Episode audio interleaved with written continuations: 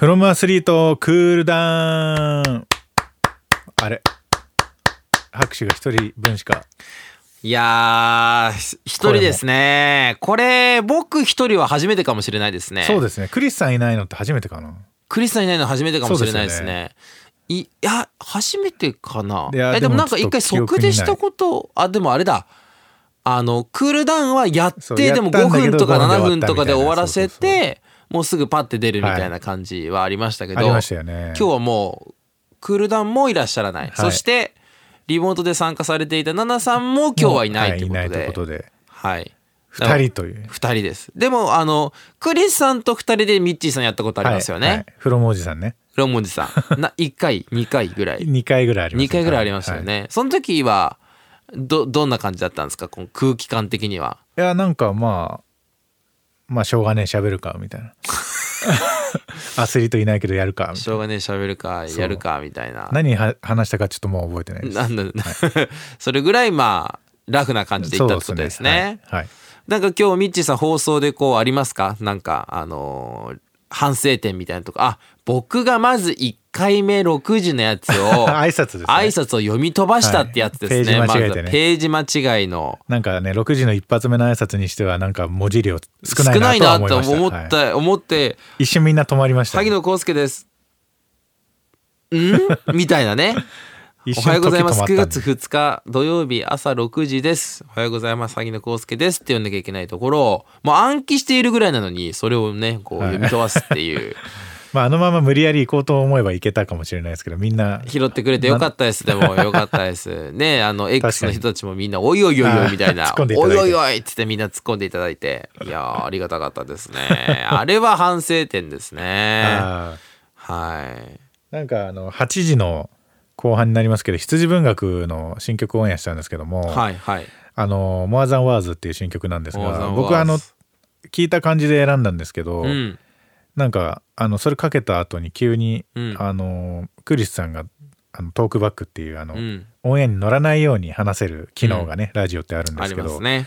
それで話しかけてきてこれってあの呪術廻戦なんですよねっていう話をしてて、うんうん。まあ、ちょっとその前にね、うんあのオンエアでクリスさんとハムさんがあのまあ五条さんの髪型にしたらいいじゃないかみたいなね、ちょっと呪術の話をしてて。そうなんか僕がなぜか分かんないですけどとりあえずなんか髪型でインパクトある髪型ってなったらやっぱりちょっと五条、五条悟のね、うん、五条悟白いそう白い単髪の、あのねかっこいい感じかなみたいなバンダバンダナ巻いて。目隠してて、ね、そう明確してあれかなと思って言ったらまさかその後の羊文学がその呪術のかそう渋谷事変渋谷事変のエンディングのテーマだったっっていうね。こう奇跡の流れが起きてしまったんですけど、てい。うそれをなんかクリスさんかなり危機として言ってきたんで、ね嬉しそうに話してましたね。なんかもう。ああそうっすね。って感じで。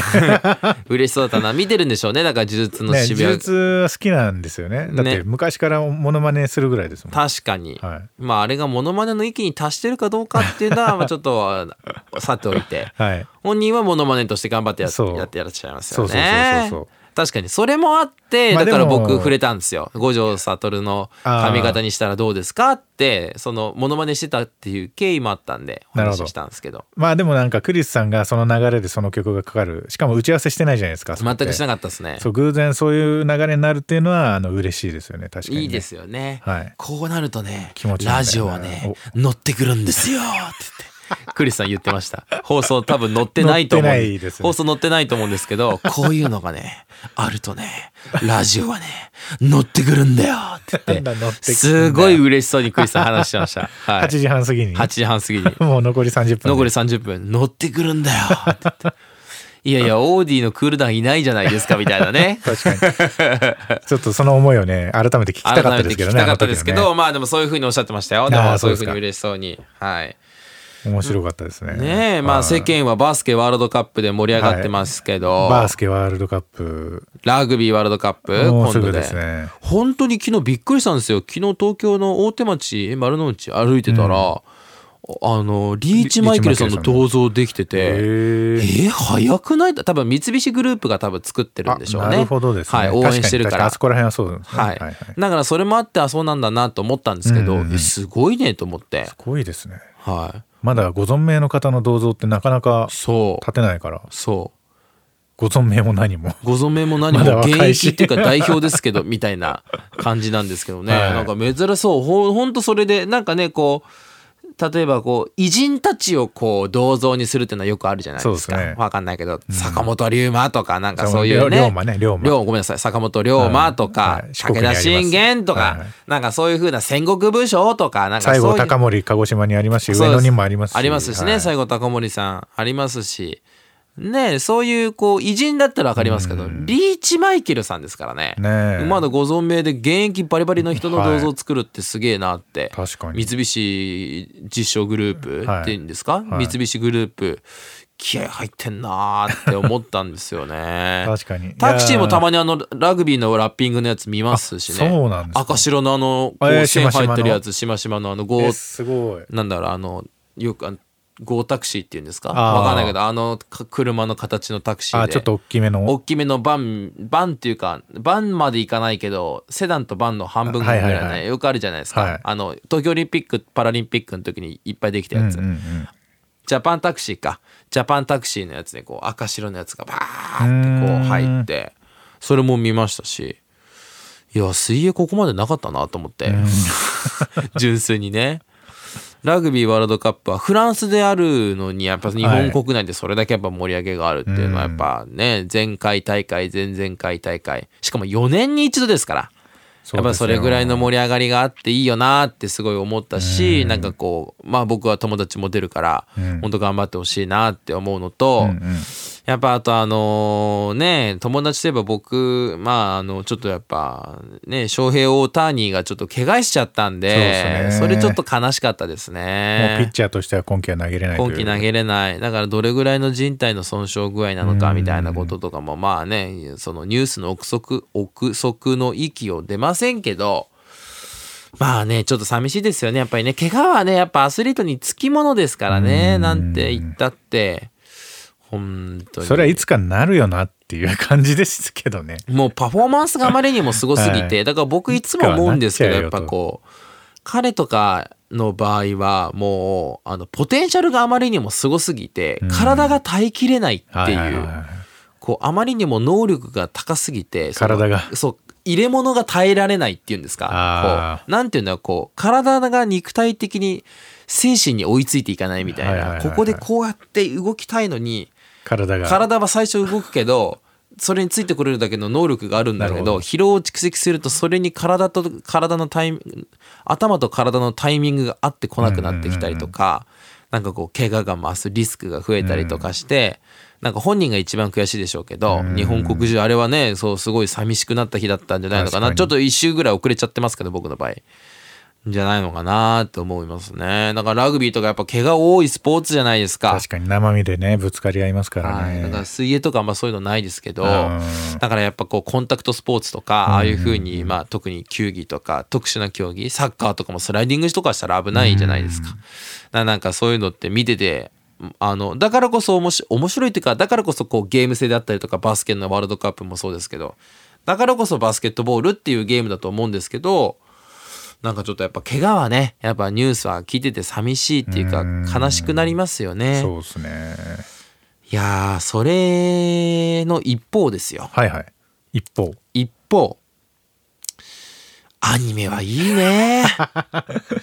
ガラッと変えすぎです話 一方は一方の使い方ですよ、まあ、さ寂しいといえば先週あのハムさんがねお休みで寂しかったですよなんていう流れもねちょっと考えたりしたんですけど、ね、なるほど、はい、先週かけたかった曲あったんですけどあのはいはい。曲ってどうなったんですか結局。えいや別にかけなかったんですね。はいまた良き時に選んでください。いやでもあれもう8月にしかかけれないじゃないですかだってあの曲。もう8月の最終週まで温存してたんですあの曲は。じゃあ来年の8月に。そう来年の8月まで撮ってかなきゃいけないんですよ一年越しにかけましょうよ。うわ8月絶対これかけたいと思っていや今週じゃない。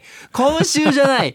まだだと思ってここだと思ったらその日に体調崩して8月の曲かけれないっていう果たして何の曲あの正解は1年後ですね正解は1年後。あそう本当にそれですね。あのよ あの有名な年末の有名なテレビ番組。正解は1年後ですよ。まさにそうなりました。なんでしょうね。結構難しいね。いや多分当たんないと思います。だ当たんないですよねこれね。いやこれは当たんないね、はい。これ逆にちょっと来週のオーディでみんなからそのは推理の答えをちょっと聞きたいね。正解は1年後だけど。あそうですね確かに。正解は今みんな1年後だから。に答えをもらってそうそう。正解者来年発表する。そう。覚えてっかな僕らは。覚えてないと思いますけど、まあとりあえずじゃあでもまあ今せっかくこういう話題出たんでちょっとどういうのをクイズで。僕がはい。8月の最後8月の最後。の週にかけたかったんですけどかけれなかった曲があったんです先週、うんうん。うんでそれをちょっとクイズ募集したいですねああいいですね。いいですね。ちょっとなんかヒントありますか？J-POP J-POP ですと。はい。あち男女とかそういうそうですね。女性ですね。女性グループ。女性の女性のグループ。女性のグルーープ、そこまでじゃないですか？プあなるほど。まあじゃあえミッチーさん的にどうですか？めちゃくちゃ広いですけどね。あーそっか。じゃあもうちょっとか。なんだろうな。えじゃあ日本ですか？あ洋楽？日本です。あですね。J-POP なんで日あそうですね。本に J-POP でで女性のグルーグプおジャンルとしては何ですかね。何なんだろうね。ジャンあルとしては。ロックとかヒはい。ップホップ R&B とかバラード系が結構歌う人だとか。ああまあでかなりポッもプスだとか。もうでもどポップスですよねでもね。まあそうですロックポップスロですね。ックポップス。ポップスロック。まあはいロックポップスかな。そうっすね。結構。あ結構あこれ狭まったんじゃない狭まったな。はい。ロックポップス女性のグループグループ。J-POP8 月あーこれは当たりある可能当性がある。たりある可能性まで出してきましたよこれは。まあまあ優しくいこう、やっぱりこれは。はい。あのもしあのこのクイズに興味ある方はあの答えはい、予想して答え予想してて あのいただければ。手紙であの、はい。メッセージでいただけたら、はい、でも僕周りでこの曲このグループの曲聴いてるって人僕あんま出会ったことないかもしれない。そうですね。最近あんま活動してないからじゃないですかね。そうかもしれないですね、この曲聴いてんだよねとかっていう風にあんまり話をしたことがないかもしれない。懐かしい。なんかし昔渋谷 AX とかで僕ライブ見たことあるなあ本当ですか、はい結構行きたかったな。デビューして2年ぐらいの若い若い時。あ若い時。なんかまあ若いんですけどね、若い今はは若いですけどね、なんかこう出たてのグループを応援するっていいですよね。ああ確かに僕もやっぱそういうの結構見つけるの好きで、はい。それこそ BiSH とかもあそれ言いたかったんだ。なんか昨日、はい。X で、はい。あ X かなんかでなんか BiSH 寂しい芸人みたいなやつをアメトーークでなんか収録したかやったかなんだかみたいな。あなんかハッシュタグトレンドになってたな。ではいいやそれ僕も入れてよと思っ 呼べてってこと？そう呼んでほしかったっす僕は。あの蛍原さんの隣のゲストとかでもね。そうゲストとかでもいいしなんならあのひな壇の方で出たかったっす僕。は。い芸人枠のひな壇の方で出たかったあれ。あテレビ朝日でしょ？だって『アメトーク』って。ーちょっとテレビ朝日なんてついこのつ間までいこの間まであんなにずっとビッシュビッシュってあの世界水泳期間中ずっと言ってたのに、はい。なんならもうその前からずっと言っててはいたのにちょっとこれオンエアテレビでオンエアされる時はぜひちょっと声だから今日く。今日この後寺澤さんと仕事するんであじゃあ言った方がいいですよもうちょっそと言おうと思って今日は。これ本当は放送で言おうと思ったんですけど忘れちゃってました。全国の電波に乗っけるの忘れてた。完全な市場を。市場すいぎますやでもねこれはね、はい。あの僕ぜひ出たかったですね、はい、非常に残念でございます。非常に残念でございますと同時に、はいまあそうだよねと思って。そういう時代なんだよねと思って。そう。だから B 氏とかももうメジャーデビューシングルの時ぐらいから見てるんで、もう相当本当に長いですよね。ドームも本当泣きましたしね。本当に。だから最近だからなんだろう最近おすすめの若手のグループとかいます？なんかこうバンドとか。ミッチーミッチーさん一押しえーっとねえーっとねノーイメージだったかな。っていうねロックバンドがいるんですけど僕ずっとノイマゲノイマゲって読んじゃってて。ああノーイメージのノイメージをノイマゲノイマゲノイマゲってずっと本気で思ってて。はい。なんかで調べたらノーイメージでと思って危ねえと思って。誰かに言う前に気づいてよかったと思って。J−POP ですか？あもう J−POP で。へー。ノーイメージ割と人気ですか？インディーズとか。メジャーデビューもしてるんですか？全然してなくて。たまたまツイッターで見かけてなんかちょっと昔の2000年代前半ぐらいのロックみたいな日本のロックみたいな感じでちょっと懐かしさを覚えるんですけどすいごいいい感じでした。はい。僕その8月の最終週にかけようと思ってた曲が何曲か候補があったんですけどそのまあほ本当にかけたか本当っていうかまあかけようと思った曲と違う曲もあったんですけど、うんうんうん。その違う方の曲が溶けた電球っていうグループだったんですけど男性のグループなんですけど、はい、もうザ夏休みのもう夏祭りの、うん、でもこの曲調があまりにも恋愛チックすぎて、うん、あのこのフロマアスリートでかけるにはちょっと あまりにもこうセンチメンタルすぎるような曲だったんで そううわーこれかけたい夏だよな これって夏ってこういうもんじゃんみたいなことを思いながらもでも僕のもう一曲の8月の曲にしたんですよ。なんかそっちの方がこうなんかちょっとこう勢いいい感じのロックな感じだったから。なんか週刊コースポにも合うかなと思って。週刊コースポでいきなり恋愛の曲かけたらなんかお前どうしたみたいな感じになるのかなと思って。普通に最近あの好きでよく聞くとかの理由でいいじゃないですか。あいいですね。今度からそうします、はい、と同時にですよ、はい、やっぱりこのね青春っていうものは、はい、やっぱりやっぱ青春なんですよ本当に。なんだなんだ。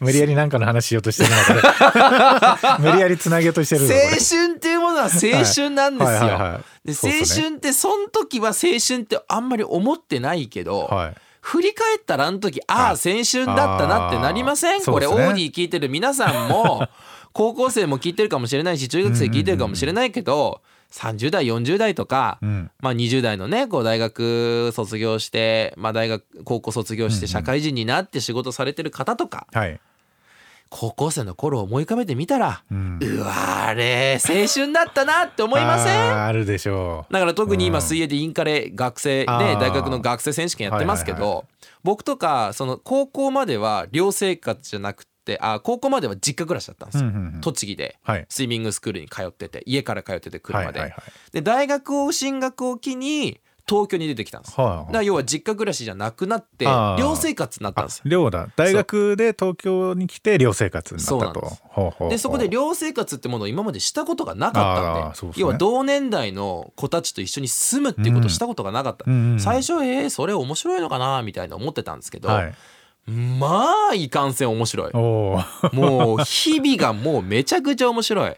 でそういうふうに寮生活一緒にしてて学生選手権とかってなるとやっぱこう何て言うんですかいい面もしてるし悪い面も知ってるし、うん、まあいいことだけじゃなくってこういろんなこと知ってるからだからこそこの最後の一回頑張ろうみたいな感じになるのが今考えたらあれ青春だったなと思って、うん、あの部屋っ子の後輩に毎日まあみんな一緒の練習してるから一緒の時間帯に練習が終わって、はい、で一緒の時間帯に練習が終わると一緒の時間帯に晩ご飯食べるわけじゃないですか、うんうんうん、一緒の時間帯に晩ご飯食べると一緒の時間帯にお風呂も入るわけですよ、うんうんうん、そのままの流れで、うん、でお風呂とか入ってる間にもうほぼほぼ毎日ずっと学校生活以外には一緒の生活してるから、もう大体ね日々どういうことがあったかって分かってるのに毎日ですよ僕毎日部屋っ子の後輩に、うん、まあ部屋っ子の後輩だけじゃないんですけど後輩とかでできたら後輩たちに「ねえ」って言ってお風呂場で「ねえ面白い話して」って。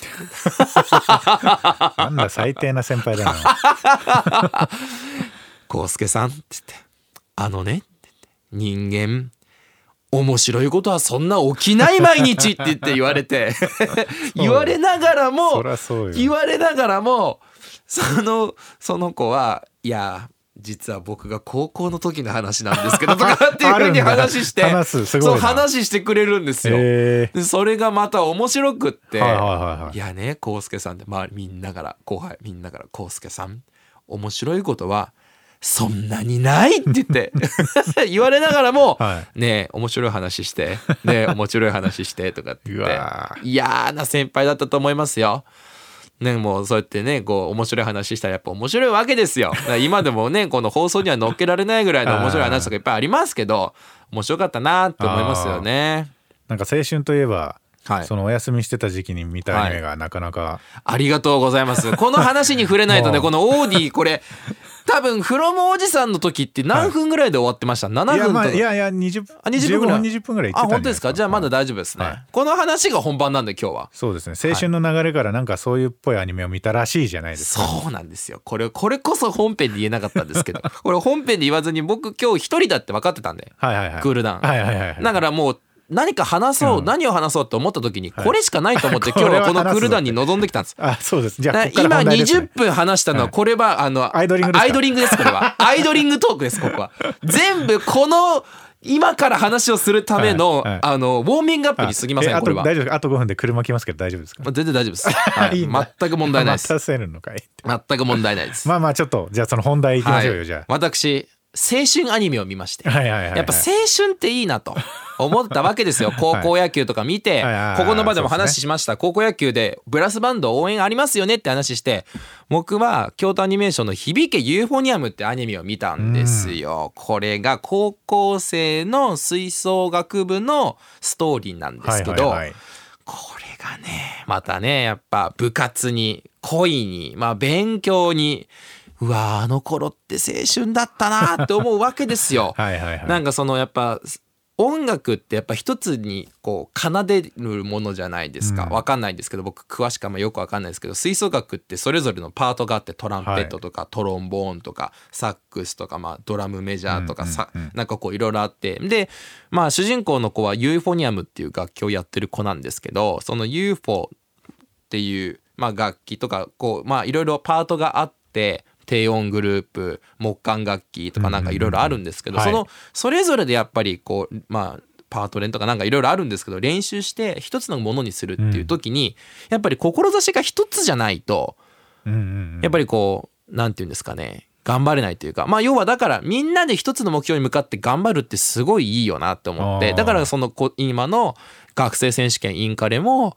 やっぱ総合優勝するとか、うんうん例えばそのブラスあの響きユーフォニアムだったら全国大会出場っていうのが1期の目標なんですね。うん。で2期の目標が全国大会金賞っていうのが2期の目標で、うんうんえーっとスピンオフの映画が1本。でその後に同系ど同時並行でやってあ時系列的には同時並行のや映画が1本あって、うんうん。今映画公開中なんですよ。もうえ今映画公開中？今映画公開中なんです。響けユーフォニアム。映画ってえ映画館でですか？映画館でです。えどういうことですかそれは？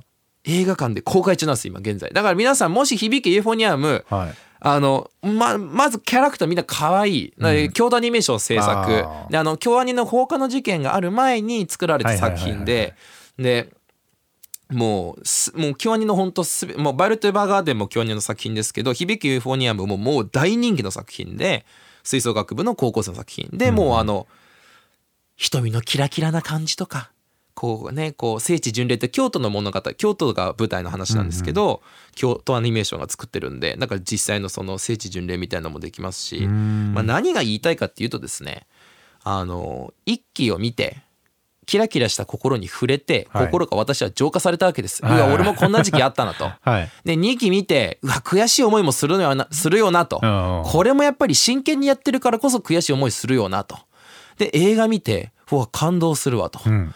でもう一本映画見てうわ今映画館この次えやってんの？今映画館で。って言って、うん。映画館で見て、過去のストーリーをちゃんと復習して、スピンオフの作品なんですけどあこうススピンオフのやつが映画館でスピンオフのやつが今映画館でやってて、でそれで回収されてちょっとうわあの先輩もう引退しちゃったけどっていうシーンをこう流れてきたらもう涙ですよそれで。うわ感動。でこの話さらに続きがあります。嘘。来年の3月から第3期アニメがスタートします。もうあの京都アニメーションのあの放火事件でまあ正直あのかなりねいろんなものが失われましたから、ね、なりいろんなものが失われて、はい。もうす吹奏楽なんでうん。1人じゃないんで30人とか40人とかも60人ぐらいキャラクターが出てくるんですけどそのキャラクターのデザインの原案考えて池田翔子さんという方が亡くなられちゃったんです。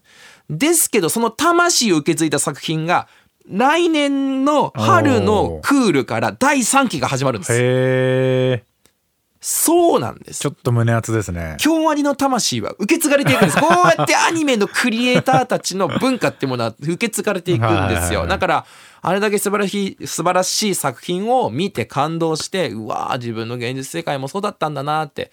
ああいうふうに大学で寮生活してた時って青春だったんだなってことを思い出しながら作品を見てうわ感動するいい作品だと思ってうわ映画館やってる映画館行こう。あアニメ来年の春やるの？うわー！っていう。あ映画で見てその情報が出たんですか？あ違います。もともとあったんですけどですね。であの、はい。改めて映画見て。改めて映画見て。あーでえアニメがあるんだなと。でもそのアニメ映画を見ないと来年のアニメがどういうアニメになるかっていうのは分かんなくて。ね。でしかもそれエンドロールが終わった後によくあるじゃないですか。あコナンでいはいはい。うはい俗に言うそういうやつで。そういうやつ次回予告じゃないけど違う子みたいなやつねちょっとあってそれが。はいはいはい。ポストクレジットみたいなやつだ。はい、それがあって「NEXT SPRING」って書いてあって。はあ。ニューなんか新しい。そして次の曲が始まるのですっていうのがそのアニメの、うん。あのエンドロールで言うそのあ締めの。締めのはいはい曲なんであれなんですけど言葉がある締めの言葉なんですけど、そして次の曲が始まるのですって言ってそれがパッて流れて 映画館で。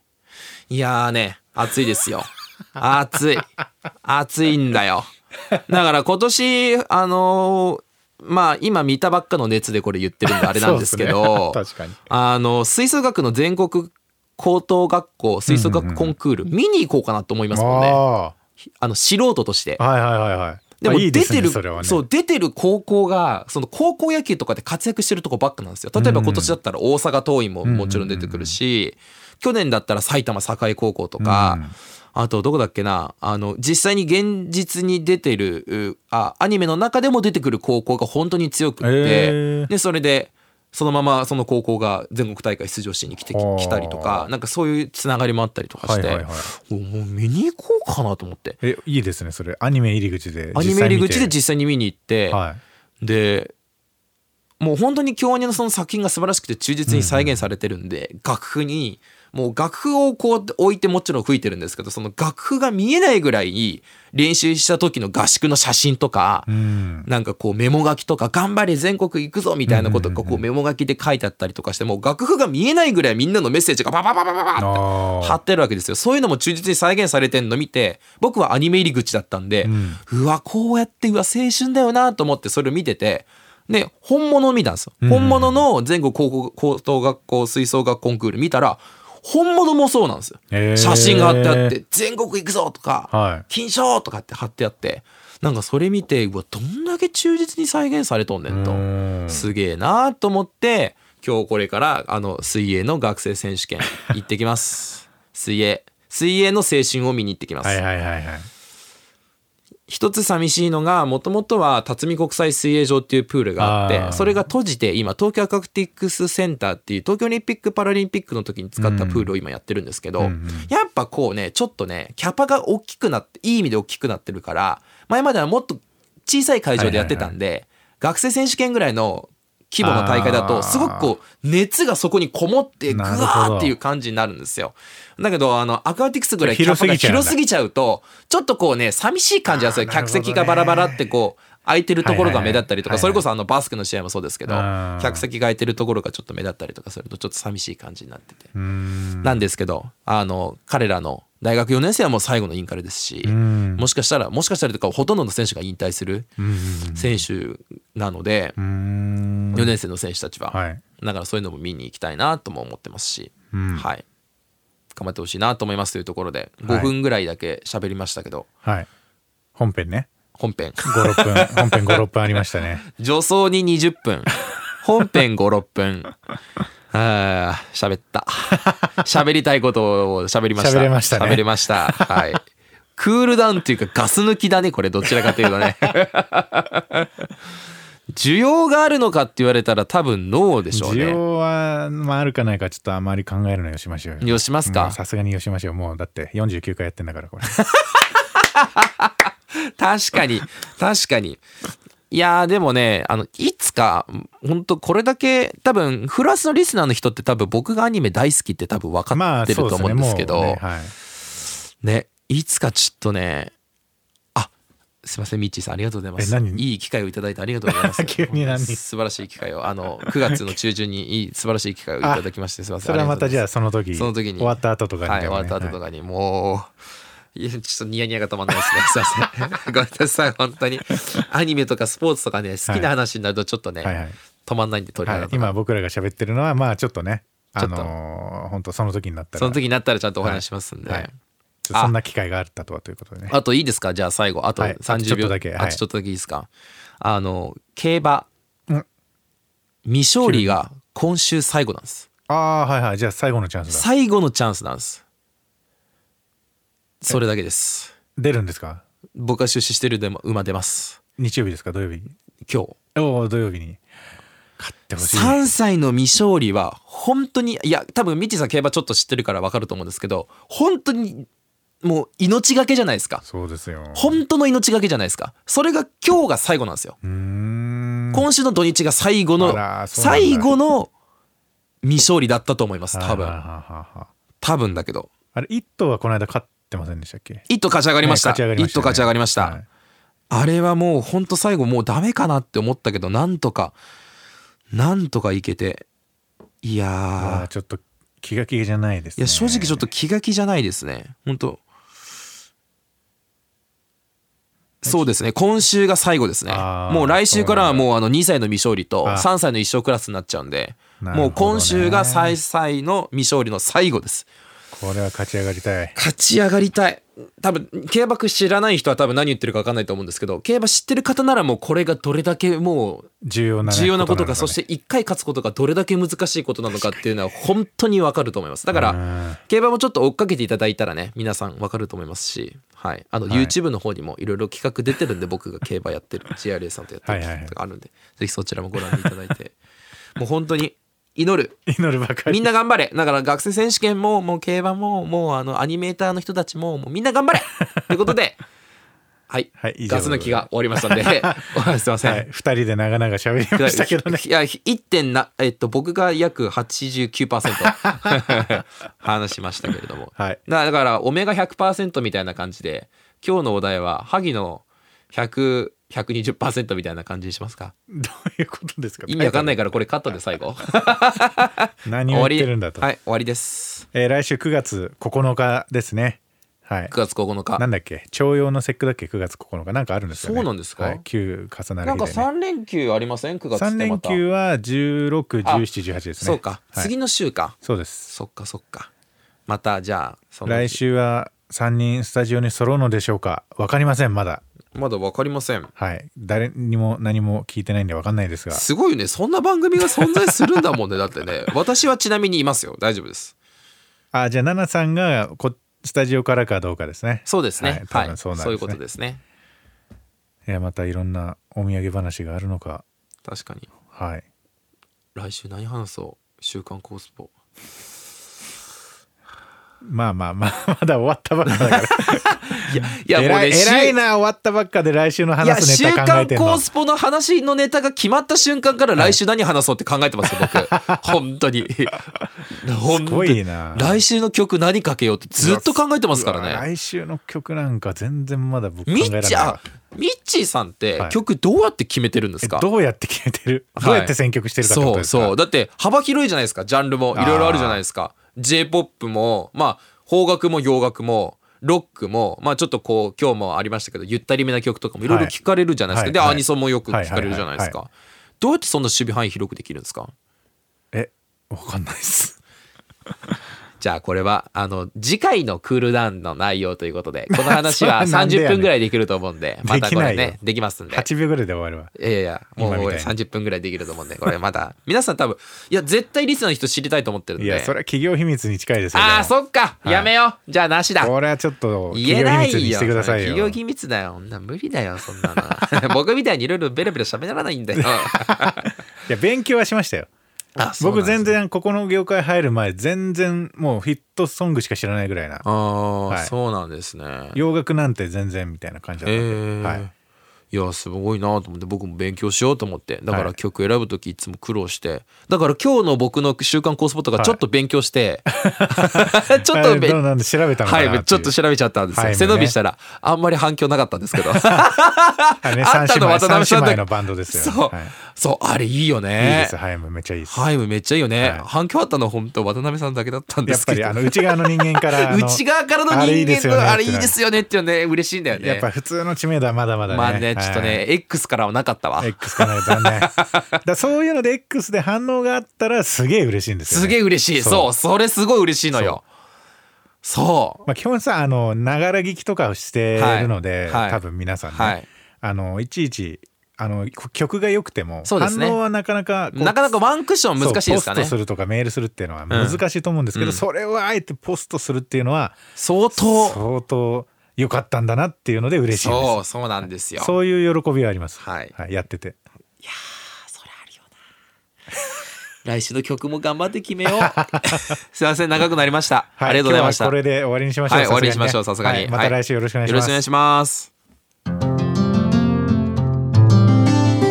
オーディ